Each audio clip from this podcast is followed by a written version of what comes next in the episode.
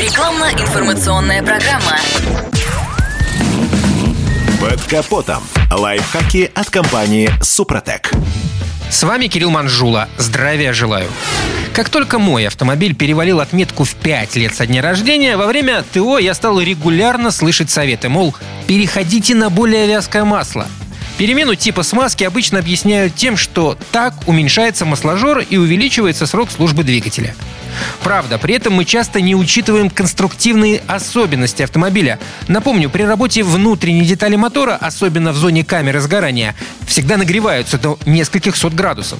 В связи с чем отдельные силовые агрегаты, особенно азиатских иномарок, довольно резко реагируют на изменения вязкостных характеристик используемой смазки. Их насосы нередко начинают испытывать трудности при перекачке более вязкого лубриканта, и на высоких оборотах это может создавать серьезные проблемы.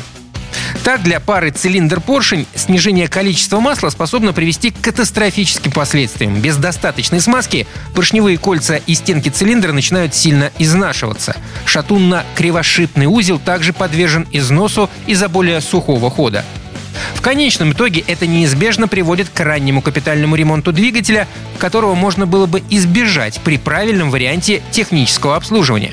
Короче говоря, если силовому агрегату предписано масло с индексом 5В30, то его и надо применять. А вот если производитель допускает вариативность с вязкостью, то тут, конечно, можно не переживать. Тем более, что это действительно позволит уменьшить масложор.